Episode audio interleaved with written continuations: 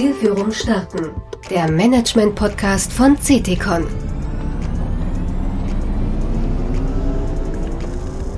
Guten Tag, liebe Hörer. Ich begrüße Sie bei Zielführung starten, der Management-Podcast von CTCon. Ich bin Christian Bogenstock und Partner bei CTCon in Düsseldorf.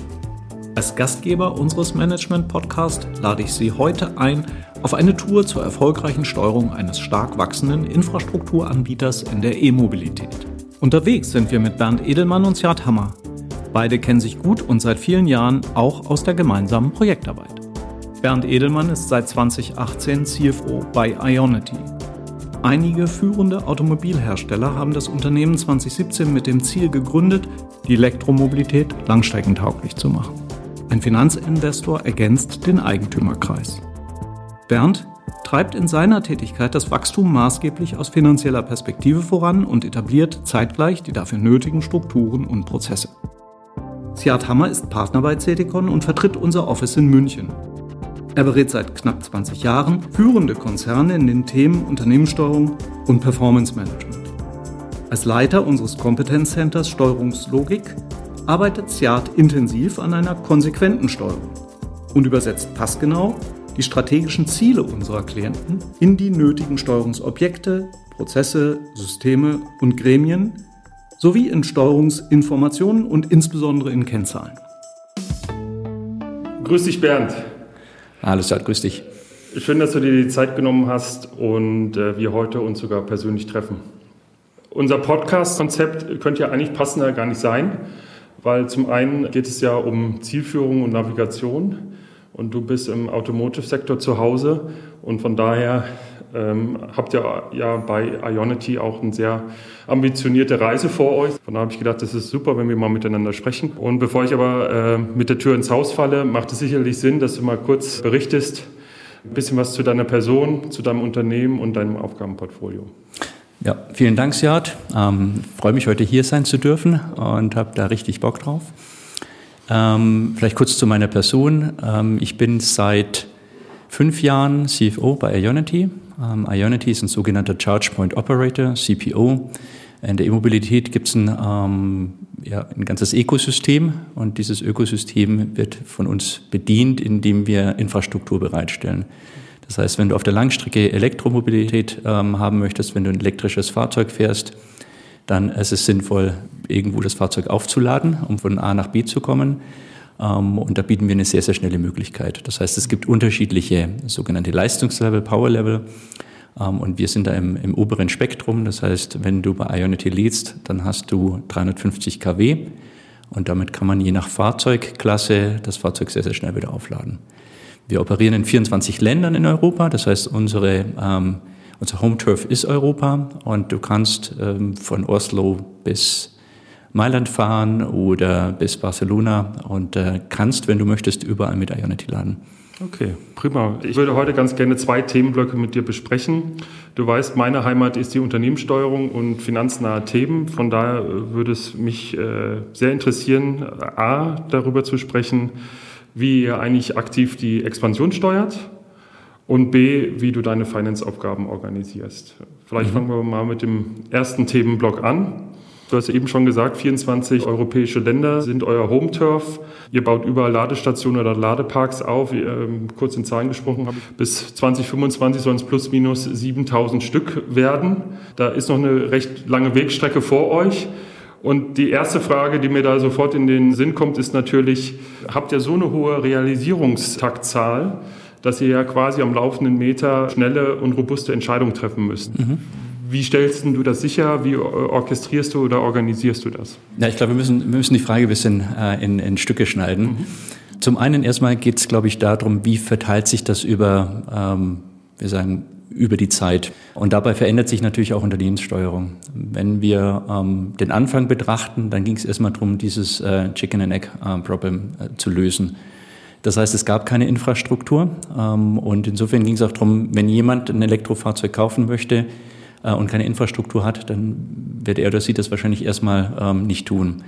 Und äh, deswegen haben zu Beginn die, äh, die großen Autohersteller sich zusammengeschlossen und haben gesagt, ähm, wir müssen Infrastruktur anbieten können, damit unsere Fahrzeuge gekauft werden. Und so kam es zur Gründung. Im Vorfeld zur Gründung gab es natürlich auch schon relativ viele Überlegungen. Wie, wie stellen wir uns auf? Wie können wir diesen Netzwerkgedanken sicherstellen, äh, dass ich wirklich auch von A nach B komme? Ähm, und das ändert sich natürlich im Zeitablauf. Das heißt, heute mhm. sind andere Player auf dem Markt. wir haben einen anderen Blick drauf, aber vielleicht ist es auch sinnvoll, ein bisschen einen Blick zurückzuwenden und zu schauen, was hat sich denn entwickelt. Und ganz am Anfang äh, ging es sehr, sehr stark um natürlich die Anzahl der Stationen. Ähm, gar nicht nur so sehr um die Anzahl der Charging Points. Das heißt, jede Station, die wir aufbauen, hat auch ähm, eine Anzahl ähm, Charging Points. Das heißt, diese, diese Ladesäulen. Ähm, das können ähm, aktuell beispielsweise sechs sein. Das können aber auch 24 sein. Das hängt ein bisschen einfach von der, von der Nutzung ab, ähm, vom Verkehr, der, der dort vorbeikommt. Äh, und im ersten Schritt ging es darum, erstmal nur diese, diese Ladestationen aufzubauen und zeigen zu können, dass da auch wirklich ähm, ja, ein Netzwerk entsteht ähm, in den unterschiedlichen Ländern. Und im Zeitverlauf ändert sich der Blick. Und das ist wahrscheinlich auch was, was ihr in euren Beratungsprojekten erlebt. Ähm, ich muss immer schauen, in welchem Stadium befinde ich mich äh, von einem Geschäftsmodell.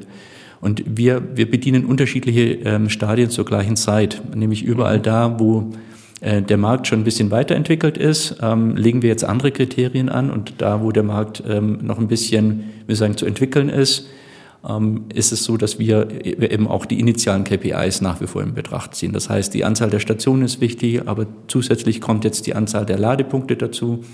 Wir schauen eben nicht mehr nur darauf, dass es eine Station gibt und dass wir uns innerhalb des Budgetrahmens bewegen. Das heißt, wir haben auch einen Businessplan, den wir strikt einhalten sondern wir ähm, schauen eben auch, welche Möglichkeiten gibt es innerhalb dieser gesetzten KPIs zu spielen. Ähm, ich habe beispielsweise eine Möglichkeit, wenn ich ähm, mehr und mehr Erfahrung sammle über die Utilization, das dann auch in Betracht zu ziehen. Was, was man in einem anderen Unternehmenszustand sowieso tun würde. Das ja. heißt, da schaue ich sowieso auf ein, auf ein Profit Center und schaue mir Top, äh, Topline und Bottomline an. In unserem Fall fange ich ja erstmal an, viel Geld auszugeben genau. und habe noch sehr, sehr wenig Erfahrung. Ganz am Anfang hatten wir null Umsatzerlöse. Ähm, und mit, äh, mit der steigenden Anzahl äh, der Stationen lernen wir. Wir sammeln wahnsinnig viele Daten. Mhm. Äh, und über diese Daten lernen wir und können natürlich dann unsere Annahmen anpassen und lernen eben auch, welche Einflüsse ähm, auf die Topline ähm, zukommen und was bedeutet das dann auf dem Weg zur Bottomline. Das heißt, okay. in dem nächsten Schritt geht es erstmal dann auch darum, von der reinen, wir sagen, ähm, netzwerkgetriebenen ähm, Ausbausituation in eine Profitabilität zu kommen. Das heißt, Unit Economics werden sehr, sehr viel wichtiger, um eben auch zeigen zu können, dass das Geschäftsmodell insgesamt profitabel ist. Mhm. Ähm, und in dem nächsten Schritt wollen wir eben auch nicht nur das, sondern wollen auch schauen, wie können wir den Wert für unsere Shareholder steigern. Ja. Und dahingehend verändern sich natürlich dann ähm, die KPIs, auf die man schaut. Und ähm, wir lernen, wie gesagt, mit den Daten, die wir generieren. Okay. Ihr agiert wie in einem Art Reifegradmodell. Mhm. Und dieses Reifegradmodell äh, läuft aber parallel, weil ihr verschiedene Länder oder Investitionsprojekte habt, wo ihr sagt, Mensch, da sind wir eher am Anfang und da müssen wir einfach noch mit unseren ursprünglichen Kennzahlen arbeiten und dann äh, verändert sich das äh, über die Zeit und ihr habt wie eine Schablone in Anführungsstrichen, aber die passt ihr laufend einfach an, weil ihr immer mehr lernt Korrekt. und guckt, wie ihr eigentlich arbeiten müsst. Ja. Ähm, ich glaube, ein wichtiges Stichwort ist hier laufend. Ähm, ich kam davor, also bevor ich zur Ionity ähm, kam, aus einem sehr klassischen Unternehmensumfeld. Und da habe ich eine gewisse Stabilität. Natürlich habe ich immer Dynamiken von außen und auch von innen, aber doch eine gewisse Stabilität. Und was wir jetzt hier vorfinden, ist einfach ein Markt, der sehr dynamisch ist. Erstmal aufgrund der Branche, ein Markt, der neu ist, wo ich ganz unterschiedliche Player habe, die erst zueinander finden müssen, die auch erst lernen müssen, wie das Zusammenspiel funktioniert. Und auch das verändert sich natürlich laufend. Und ich habe aber auch eine Situation, wo in dem, was wir tun, laufend Veränderungen herrscht. Einflüsse von außen, ähm, wie beispielsweise die Energiekrise, die natürlich auf uns unmittelbar Einfluss haben, ja. aber eben auch, ähm, dass wir lernen, dass wir lernen ähm, im Zusammenspiel mit den Partnern. Wir haben viele Dienstleister, mit denen wir zusammenarbeiten, mhm. beispielsweise äh, die ganzen äh, Baudienstleistungen, da bringen wir nicht selbst, sondern da arbeiten wir mit, äh, mit europäischen Spielern zusammen.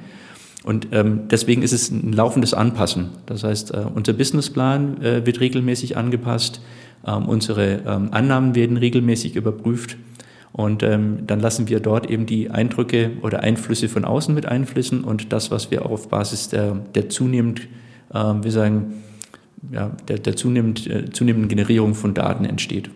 Da hast du jetzt ein paar äh, sehr interessante Punkte genannt. Ich, ich greife mal den ersten raus. Du hast gesagt, verschiedene Player, hattest ja auch in deiner Einführung gesagt. Ähm, fünf OEMler sind es ja ähm, und ein äh, Private Equity Unternehmen, das euch äh, sozusagen aus der Taufe gehoben habt. Von daher ist ja auch die Frage, die kommen ja alle mit eigenen Zielen, eigener Historie, äh, eigenen Strukturen und auch Kulturen äh, irgendwie an Bord. Und wie macht ihr das dann als junges Unternehmen? Weil ihr seid ja ein dynamisches, junges Startup, aber eigentlich würde man von außen sagen, ja, so richtig Startup-Charakter kann es ja gar nicht haben. Wie, wie schafft ihr es da sozusagen einen Konsens zu finden mit so mächtigen Spielern, euch da durchzusetzen oder die, die Kollegen, also quasi die OEMler und auch den Private Equity Unternehmer äh, quasi hinter euch zu bringen? Also wie, wie schafft ihr konsensfähige Entscheidungen? Also erstmal glaube ich, äh, waren wir nie ein wirkliches Startup. Ähm, für mich gehört zu einem wirklichen Startup irgendwo so, da gibt es Gründer, ähm, die haben eine Idee und äh, die ähm, entwickeln das Unternehmen weiter und sammeln dann Kapital ein. das war bei uns nie so, weil es war klar, dass wir von Anbeginn an eine Rolle haben, die man vielleicht in einer anderen Umgebung erst sukzessive einnimmt. Das heißt beispielsweise sind wir innerhalb von einem Jahr in all diese Länder gegangen, mit mhm. allen Implikationen, die das hat. Ähm, ich gründe dort eine, eine Betriebsstätte. Ähm, ich ähm, brauche beispielsweise ein Bankkonto. Ich muss mir Gedanken machen, wie steuere ich das Land im Vergleich zum Headquarter.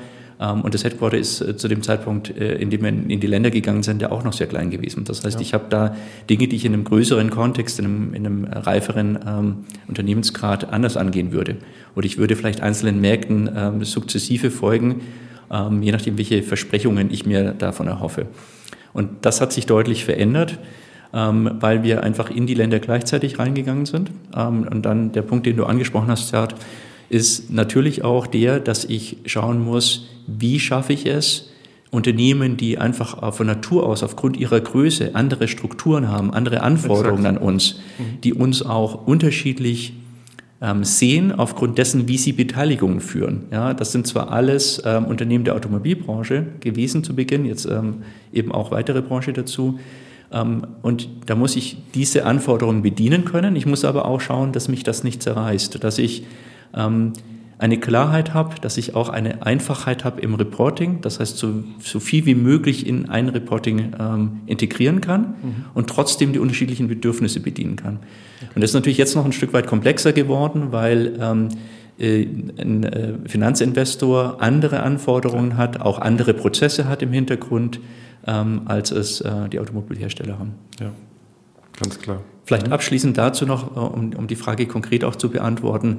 Für uns war ähm, wichtig, diese, diese Komplexität zu reduzieren. Viel davon ist bei uns im Joint Venture Agreement geregelt äh, und wir haben auch Wert darauf gelegt, dass sozusagen in einer, in einer Anpassung ähm, auch dort die, die Dinge so geregelt sind, dass sie für uns handhabbar sind dass äh, eben auch Abstimmungsprozesse klar definiert sind, um nicht in eine Situation zu kommen, wie du sie gerade beschrieben hast, dass wir irgendwo ein Spielball dazwischen sind. Das würde zu lange dauern in der Dynamik, äh, in der wir unterwegs sind. Und dennoch müssen wir sicherstellen, dass wir für gewisse Entscheidungen gewisse ähm, ähm, Stimmen auch äh, und Mehrheiten erzielen.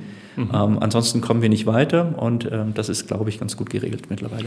Und im Operativen ist es aber so, dass dann auch viele Entscheidungen delegiert werden, quasi runter in die Organisation, da wo auch das beste Wissen äh, vorherrscht? Oder seid ihr da schon noch sehr klassisch äh, aufgestellt und sagt, nee, da müssen wir schon in die einzelnen Gremien sozusagen und, und die durchlaufen und die Entscheidungen und Mehrheiten mhm. abholen, die du jetzt eben genannt hast? Wie, wie, teilt sich das auf? Da delegieren wir und da gehen wir irgendwie formale Prozesse. Meinst du intern jetzt? Mhm.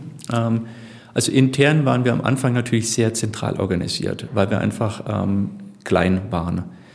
Ähm, und mit dem Wachstum kannst du das gar nicht so durchhalten. Insofern ähm, ändert sich das. Wir durchlaufen da auch eine Transformation. Ähm, es ist eine gesteuerte Transformation, um die wir aber nicht umhinkommen. Ich habe mich früher auch mal mit Wachstumskrisen beschäftigt und da gibt es gewisse Größenkriterien und an denen, die musst du durchlaufen und du kannst nur, nur darauf schauen, dass sie bestmöglich ähm, durchlaufen werden.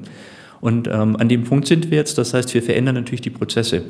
Wir verändern ähm, die das nennen wir es mal neudeutsch, das Empowerment der mhm. Führungskräfte, weil wir es nicht mehr nur alles zentral steuern können. Das wäre auch nicht in einem gesunden Verhältnis. Beispielsweise ist äh, sehr viel einfach auch, äh, was in den Ländern passiert. Und da braucht es eine gewisse Möglichkeit, agieren zu können, in einem gewissen Rahmen. Den Rahmen geben wir nach wie vor zentral vor, aber wir schaffen damit ein Spielfeld, was ähm, lokal bedient werden kann und wo man dann sagen kann, ich kombiniere einzelne Module auf die beste Art und Weise, um in dem Land erfolgreich zu sein. Nochmal vielleicht zwei, drei Minuten zurück, da hattest du auch über laufende Kennzahlen und Erkenntnisse gesprochen. Ähm, habt ihr ein fest definiertes Kennzahlenset und äh, erhebt ihr das digital oder wie muss man sich das vorstellen? Wenn man jetzt äh, in diese verschiedenen Reifegradmodelle reinschaut, könnte ich mir ja vorstellen, dass das jetzt nicht überall schon alles automatisiert zu erheben ist. Äh, wie geht ihr damit um? Auch, auch das ist ein Prozess. Am Anfang hatten wir gar nicht die Möglichkeit, alles ähm, automatisiert zu erheben. Und das wird auch noch eine Zeit lang dauern, wenn wir jetzt mal rein den Automatisierungsgrad anschahauen. Digital waren wir schon immer, weil wir einfach sehr verteilt arbeiten. Ähm, das heißt, auch die Pandemie hat da jetzt nicht wesentlich eine Veränderung reingebracht, sondern da, würde ich sagen, waren wir gut darauf vorbereitet. Ähm, das, das hat uns geholfen, weil wir sind äh, ein kleines Unternehmen und ein kleines Unternehmen, das auch nicht über die Maßen wachsen wird, weil wir, wie gesagt, sehr, sehr viel mit Dienstleistern zusammenarbeiten. Mhm. Und das bedeutet, wir müssen sicherstellen, dass die Information zum richtigen Zeitpunkt am richtigen Ort ist und dort auch generiert werden kann. Deswegen ist sehr viel digital, äh, weil viel eben auch ähm, an der Station selbst entsteht.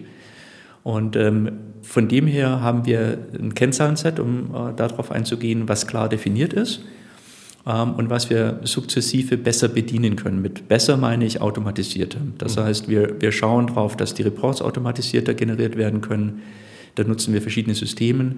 Wir versuchen, die Systemwelt zu integrieren. Das, dadurch, dass viel an unseren Stationen passiert, ähm, ist das natürlich auch ein, Backbone, der für uns ähm, große Relevanz hat. Ja. Und den versuchen wir dann über Schnittstellen, Smart, ähm, wir sagen, zu gestalten, sodass wir unterschiedliche Informationsebenen, beispielsweise von Operations oder aus Finance miteinander kombinieren können, um daraus dann äh, sinnvolle KPIs zu generieren. Und die sind aber einheitlich definiert oder merkt ihr das sozusagen, dass das durchaus eine Schwierigkeit ist äh, von der ja. Idee eines Single Point of Truth, wo, ja. wo man dann auch noch einen Standard-KPI-Katalog hat und die dann auch äh, flächendeckend so auch umgesetzt werden und auch interpretiert werden. Seid ihr da schon so weit oder ist das durchaus eine Herausforderung, wenn man 24 Länder hat und dezentrale Strukturen hat? Es ist natürlich eine Herausforderung. Ich glaube, es wäre jetzt nicht authentisch zu sagen, ähm, das funktioniert alles schon so, wie wir uns das äh, mhm. in unseren Köpfen vorstellen. Ich glaube aber im Vergleich zu anderen Unternehmen sind wir recht weit. Im Vergleich zu anderen Unternehmen dieses Alters, ähm, weil wir sehr, sehr früh darauf getrimmt waren, da auch ähm, den Weg sehr klar zu gehen. Und auf der anderen Seite aber auch im Vergleich zu sehr viel wir sagen, erwachsenen Unternehmen. Das, ähm, wenn ich das so vergleiche mit, mit den Unternehmen, die ich davor äh, kennengelernt habe, ähm, haben wir da, glaube ich, schon einen sehr schnellen Weg hinter uns ähm, und eine, eine, hohe Professionalität. Dennoch, äh, wenn du gerade über Definition sprichst, ist es wichtig, dass man beisammen ist, wenn es um eine Definition geht und auch bewusst sich für eine Definition entscheidet. Mhm, und da haben wir schon das eine oder andere ähm, verändert. Ähm, weil wir gemerkt haben, wenn wir über einen KPI sprechen, dass nicht immer ähm, alle das gleiche Verständnis haben. Oder wenn wir einen KPI erheben und der nicht an einer Stelle erhoben wird, also beispielsweise mhm. Single Point of Truth, dass das dazu führt, dass wir am Ende nicht dieselben Erkenntnisse daraus ziehen oder dieselbe Sprache sprechen. Mhm. Und insofern haben wir in den letzten fünf Jahren ähm, schon Sorge dafür getragen, dass die Definition einheitlich ist und dass das Verständnis das gleiche ist. Da haben wir aber natürlich den Vorteil, dass wir wenig Heritage haben. Ähm, alles, was wir tun, basiert auf den letzten fünf Jahren und insofern ist das ein Vorteil gegenüber, wir sagen, sehr viel länger gewachseneren Strukturen. Da, da muss ich Systeme zusammenlegen, da muss ich Ländereinheiten vielleicht ähm, kombinieren und das ist eine andere Welt. Ja. Das ist ein Vorteil, den, den wir anderen gegenüber haben. Ja. Kommen wir mal zu den äh, Controlling-Instrumenten und Steuerungsprozessen. Ähm, du hattest ja vorhin auch gesagt, laufende Veränderung, laufende Anpassung. Ähm, welche Bedeutung hat bei euch die Planung und auch das Forecasting? Mhm. FUKA ist immer ein viel gestresstes Wort.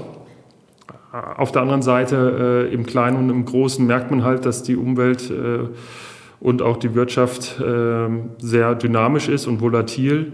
Äh, welche Bedeutung hat die, die Planung bei euch? Wie nutzt ihr die, dieses Instrument? Also erstmal grundsätzlich glaube ich, ähm, es ist völlig falsch, dagegen anzukämpfen oder ähm, sich andere Zeiten ähm, zurückzusehen. Ich glaube, die Welt ändert sich. In unserem Fall ändert sie sich radikal und dynamisch. Ähm, ich würde sogar sagen, wir verändern eine ganze Branche, nicht wir alleine, ähm, aber die Elektromobilität verändert eine Branche. Ähm, und das führt auch dazu, dass auf einmal neue Spieler im, in den Markt eintreten, die man vielleicht gar nicht auf dem Schirm hatte. Mhm. Und das erfordert natürlich auch, dass wir uns Gedanken machen, äh, wo geht die Reise hin. In der Anfangsphase waren wir sehr einfach aufgestellt. Es musste alles ähm, sehr schnell gehen und insofern ähm, waren auch viele Dinge ausgelagert. Und was wir uns jetzt überlegen ist, was gehört zu unseren Kernkompetenzen und ähm, was muss internalisiert werden. Und das betrifft alles. Das betrifft die Dienstleistungen, ähm, die wir erbringen ähm, oder die im Moment andere erbringen. Ähm, das betrifft die Systemwelt. Am Anfang hatten wir beispielsweise ein System, was extern gehostet war und was wir dann zu uns migriert haben, auch auf ein, anderes System migriert haben. Und ähm, das bietet uns Flexibilität, weil ich glaube, im Kern geht es darum, in dem, was wir tun, flexibel zu bleiben. Nichts zu zementieren, uns ständig zu hinterfragen. Und ähm, dann tragen wir dieser Dynamik Rechnung. Und äh, diese Flexibilität ist für uns enorm wichtig. Um nochmal den Aspekt der Planung aufzugreifen, ähm, wir haben einen äh, Businessplan über zehn Jahre. Mhm. Wird der so eintreten, wie wir ihn aktuell planen? Natürlich nicht, weil wenn ich gerade von der Dynamik spreche und von Flexibilitätsanforderungen, die wir haben, und dann von einem zehn-Jahres-Businessplan, ähm, dann wird es nicht zusammenpassen. Bedeutet aber im Umkehrschluss, wir müssen sicherstellen, dass wir langfristige Anforderungen an uns, an Planung, an Reporting bestmöglich bedienen und trotzdem die Flexibilität erhalten. Das heißt, wir schauen unterschiedliche Zeitabschnitte an ähm, mhm. und wir agieren im Forecast natürlich sehr viel flexibler. Deswegen ändert sich trotzdem nicht das Budget, was wir festgelegt haben. Deswegen bleibt das trotzdem unser Ziel für das nächste Jahr oder für dieses Jahr.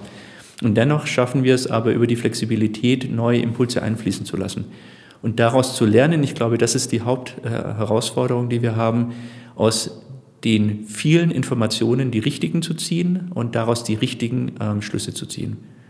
Und steuert ihr dann Art auf ein Budget äh, oder äh, nehmt ihr dann Rolling Forecast zum Beispiel auch als Instrument, wo ihr sagt, nee, da gehen wir jetzt auch über die Jahresscheibe einfach hinweg? Äh, Korrekt, wir haben beides. Das ist ja so ein bisschen, wo du sagst, man muss sich ein Ziel setzen, dann braucht man besser eigentlich einen harten Wert oder man hat halt eine längerfristige Vision die man zu gewisser Zeit einfach erreichen möchte. Das ist aber dann eher mittelfristiger als kurzfristiger.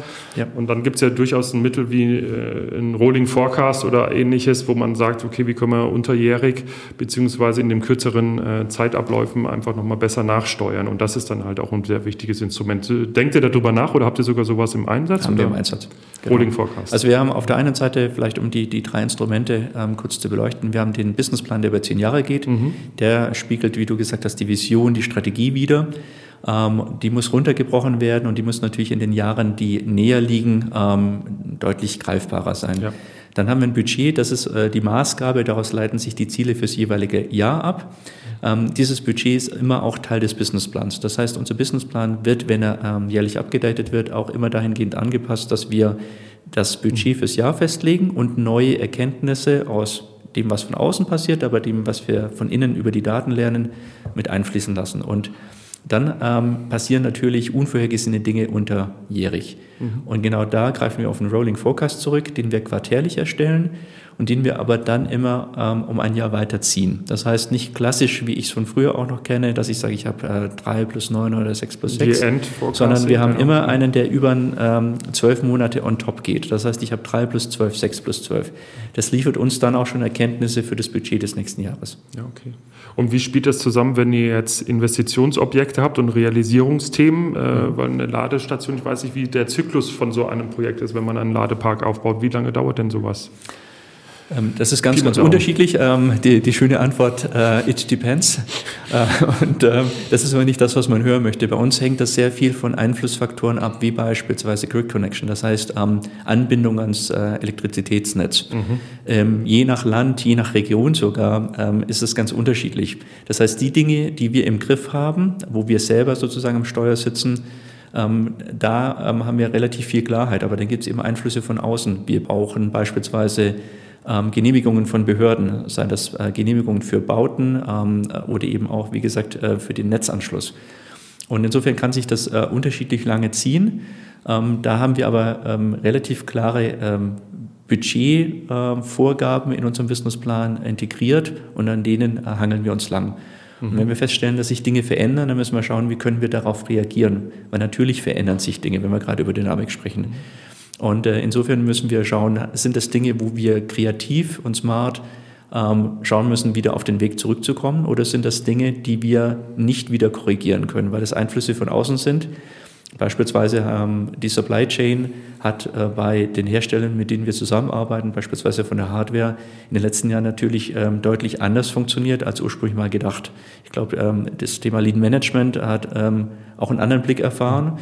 Und ähm, das trifft uns genauso. Und insofern müssen wir natürlich dann auch schauen, was bedeutet das für uns. Mit solchen Themen müssen wir dann dementsprechend umgehen und sie dann wiederum in unsere Zahlen münden lassen. Für mich ist eine Zahl immer einfach nur eine Übersetzung dessen, was wir tun. Und da müssen wir schauen, ähm, wie lässt sich das am besten übersetzen. Eben meine Frage, wenn man die nochmal weiter äh, spinnt, zielte ja auch darauf ab, zu schauen, wie laufen die einzelnen Projekte. Und das könnte ich mir vorstellen, ist schon auch wichtig, auch Liquiditätsplanung da, ja. dahinter natürlich setzen. Das interessiert wahrscheinlich auch einen Finanzinvestor ganz, ganz ordentlich. Definitiv. Und auf der anderen Seite diese Jahresscheiben oder diese Zielsicht, konkurrieren die oder lasst ihr die parallel laufen? Also Projektsicht, die ja äh, sich nicht scheren um irgendwelche Jahreswenden oder wie kriegt ihr das unter einen Hut? Auch hier müssen wir die parallel laufen lassen. Das heißt, mhm. wir haben natürlich Zwänge, die aus der Finanz heraus resultieren, äh, beispielsweise in Jahresabschluss, beispielsweise in Budget. Äh, und da denken wir natürlich in Jahresscheiben. Und dann kommt äh, das dazu, was äh, in der Realität passiert. Und das sind beispielsweise Projekte oder Produkte, die wir ähm, auf den Markt bringen oder Projekte, die wir durchführen. Mhm. Und ähm, an der Stelle lassen wir das parallel laufen. Wir machen für uns dann einen harten Cut zu den jeweiligen ähm, Zeitleisten, also beispielsweise zum Jahresende, ähm, schauen aber dann ganz genau, was ist bis dahin äh, eben passiert. Ähm, in Form des Budgets, in mhm. Form der Zeitleiste, das heißt, gibt es Verschiebungen und in Form der Deliverables, die dahinter stecken.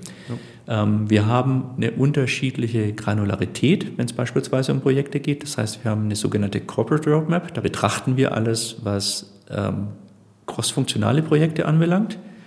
Und dann haben wir eine wir sagen, kleinteiligere Sicht. Ähm, das sind dann die einzelnen Departments. Ja. Ähm, und da sind wir natürlich dann ähm, etwas entspannter, weil das das jeweilige Department betrifft und das nicht in der, wir sagen, im Zusammenspiel mit anderen passiert. Ja.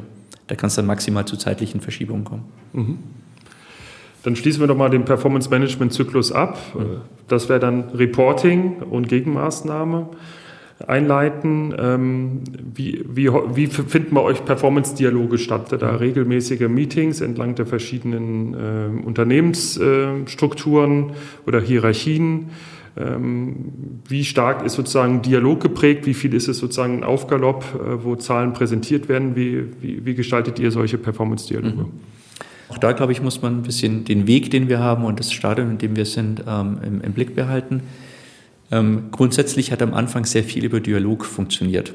Ähm, und das ist schön, weil damit ähm, mhm. kann man gut arbeiten und ähm, schafft viel Klarheit. mit zunehmender Größe funktioniert der Dialog nicht mehr, so wie er ursprünglich mal funktioniert hat. Ich glaube, das, das ist offensichtlich. Und insofern müssen wir auch hier kontinuierlich anpassen. Das heißt, wenn wir weiter wachsen oder auch allein schon in das Stadium, was wir mittlerweile erreicht haben, ähm, erfordert andere Maßnahmen. Das heißt, wir sind jetzt sehr, sehr viel mehr in Richtung adressatengerechtes Reporting, Standardreporting unterwegs. Das klingt immer so ein bisschen nach, ähm, nach Großkonzern. Ähm, da, das ist aber damit nicht gemeint, sondern mit äh, standardisiert meine ich auch einfach, dass wir unterschiedliche äh, Departments beispielsweise oder unterschiedliche Länder mit einer Messlatte steuern, äh, die transparent ist und die äh, eine Einheitlichkeit mit sich bringt, da wo Einheitlichkeit sinnvoll ist. Ja. Und ähm, deswegen ändert sich natürlich auch unsere Reporting-Landschaft ähm, und der, wie du es genannt hast, Performance-Dialog ähm, dahingehend, ähm, dass wir beispielsweise ähm, monatlich ähm, Gespräche haben, wo wir ähm, in den Departments ähm, schauen, wie hat sich dann die Welt entwickelt und wo wir quartärlich ähm, Gespräche haben auf einem anderen Niveau, wo wir anschauen, wie haben sich denn einzelne Bereiche oder crossfunktionale Projekte entwickelt. Ja. Ähm, das muss immer dem großen Ganzen folgen. Das heißt, wir versuchen das ein Stück weit, und das ist die nächste Aufgabe, die wir vor uns haben, auch über Werttreiberbäume ähm, abzubilden. Auch das klingt äh, oder mag ein bisschen antiquiert klingen, aber wenn man ähm, sich überlegt, womit schaffen wir Wert und wie können wir das runterbrechen, sodass jeder und jede versteht, was ist denn mein Anteil, was ist mein Impact, den ich leisten kann, schafft das wieder Transparenz und ich denke, motiviert auch, weil man direkt sieht, welche Einflussmöglichkeiten man hat. Mhm. Da muss ich nochmal querhaken, weil auf der einen Seite klassische Dupont-Werttreiberbäume sind, glaube ich, immer noch weit verbreitet und machen auch Sinn, so wie du es auch eben erklärt hast. Spielt sie denn auch mit den Daten? Weil du hast gesagt, ihr erfasst sehr, sehr viel Daten. Lasst ihr da auch künstliche Intelligenzen drüber laufen, Mustererkennung zu, zu, machen, aber auch meinetwegen, äh, wir hatten es eben mit dem Forecasting, dass man mal über Predictive nachdenkt, automatisierte Reports oder Forecasts zu erstellen. Arbeitet ihr damit ähm, oder sagt ihr, ja, da, da müssen wir erstmal grundlegende Strukturen legen und dann gehen wir das in der nächsten Phase an? Ähm, wo, wo steht ihr da? Ja, ähm, zweiteres. Erstmal ist es wichtig, für eine Stabilität und für eine Qualität der Daten zu sorgen, weil mhm. ansonsten das Ganz Ergebnis klar. nicht das Richtige sein kann. Und dadurch, dass ähm, dort erst viel am Entstehen war und ist, äh, ist das die erste Aufgabe gewesen. Ich glaube, da sind wir mittlerweile sehr gut, dass wir eine Datenqualität haben, mit der wir auch wirklich ähm, zu den richtigen Erkenntnissen kommen, wenn wir denn die Daten sinnvoll kombinieren.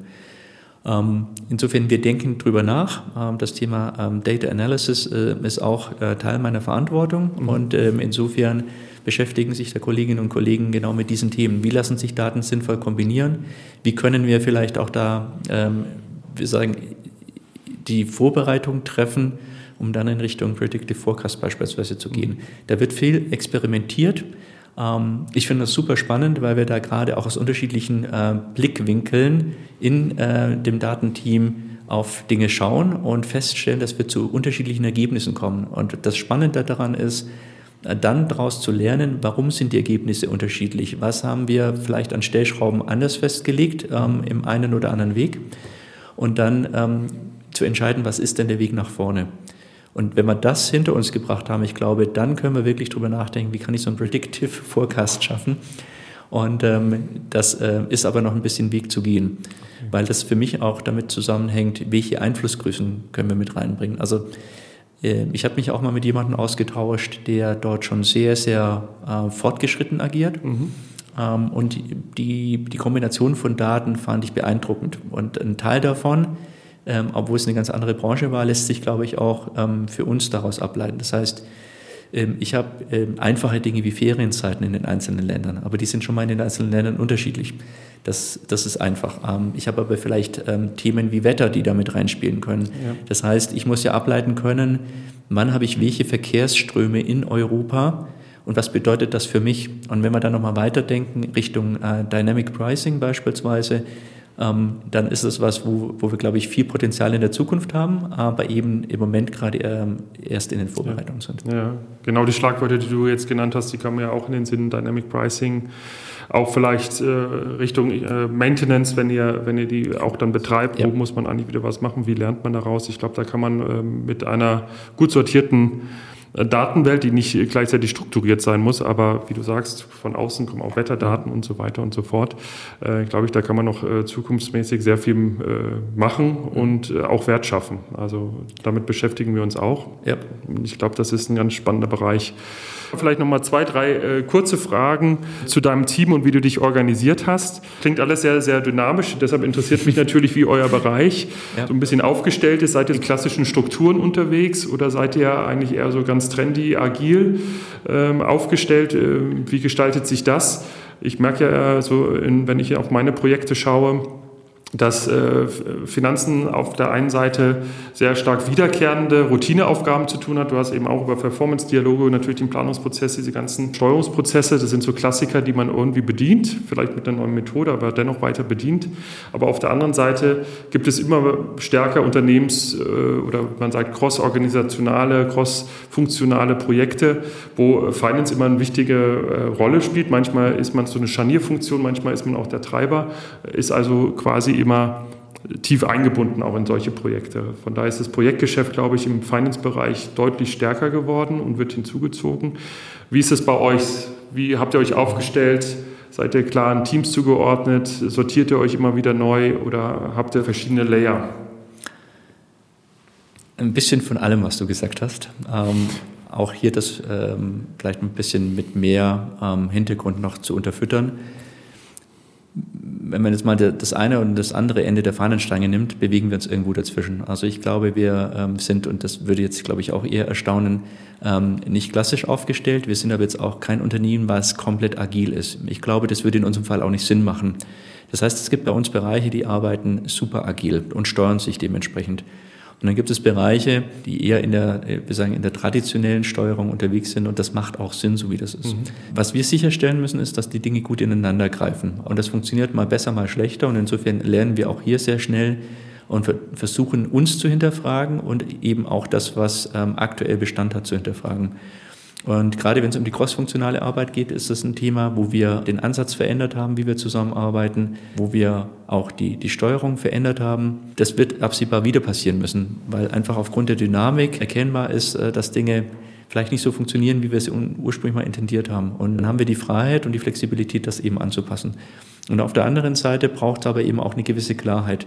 Was ich verstehen musste, ich hatte auch zuerst gedacht, wir können ähm, auch unsere Unternehmensorganisation sehr viel flexibler gestalten, mhm. sehr viel innovativer und habe dann aber auch gelernt, wenn der Einfluss von außen, die Dynamik von außen und auch der Druck, der, äh, der in dem, was wir tun, ähm, mitschwingt, groß ist, kann es auch zur Verunsicherung führen. Das heißt, es ist auch wichtig, wenn ich an einer Stelle eine Art von Konstante habe. Und deswegen sind wir in manchen Bereichen auch sehr traditionell unterwegs, weil wir festgestellt haben, wenn wir dort auch noch eine Innovations- äh, Form draufpacken, ähm, dann würde das nicht dazu führen, dass wir erfolgreicher sind. Ja. Ähm, vielleicht kommt das zu einem späteren Zeitpunkt. Ich persönlich würde mir das auch wünschen, weil ich denke, dass, dass ähm, die, die Arbeitswelt verändert sich und äh, wir sind ein Unternehmen, was jung ist und in, in, einer, in einer neuen Branche unterwegs ist und insofern würde das für meinen Geschmack gut passen, aber es muss in die Zeit passen. Und für den Moment ähm, haben wir eben festgelegt, dass wir in unterschiedlichen Bereichen ganz unterschiedlich ähm, organisiert sind und insofern auch die Steuerung unterschiedlich passiert. Das kann von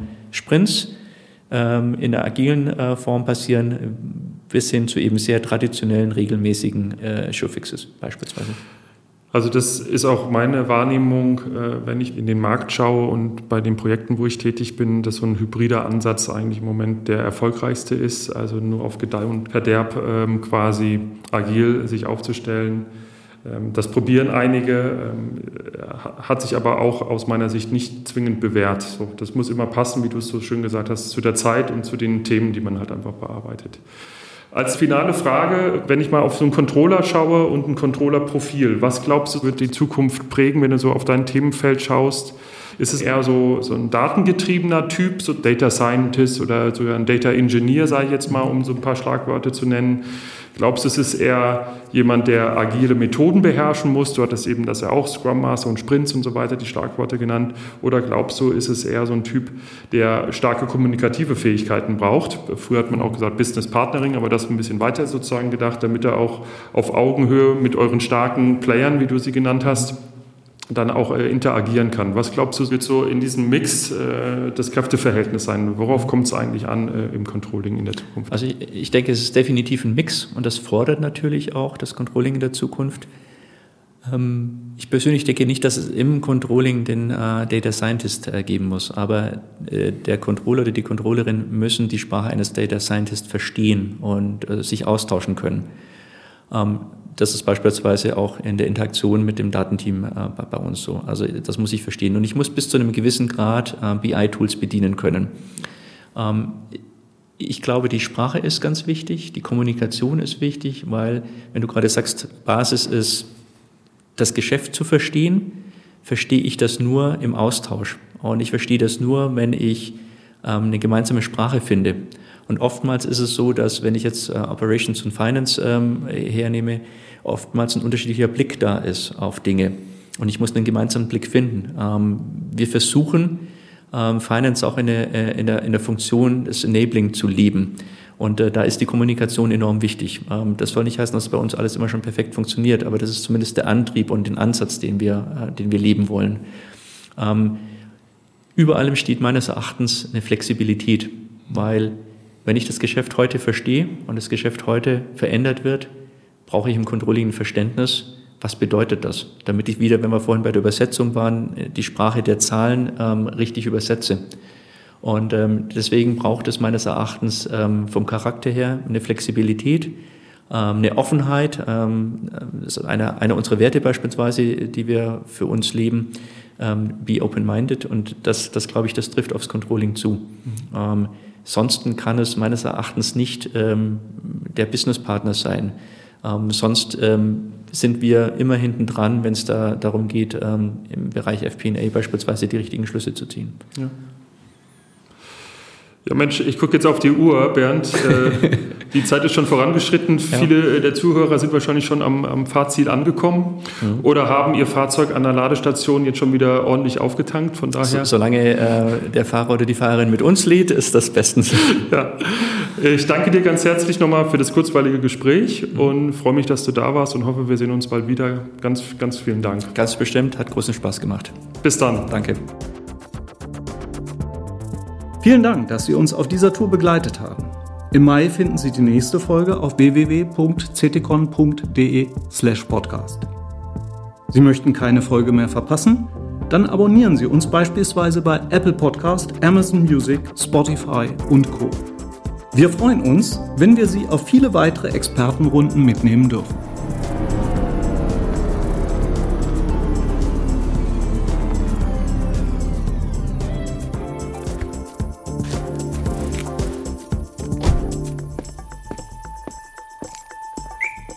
War Zielführung starten, der Management-Podcast von CTCon.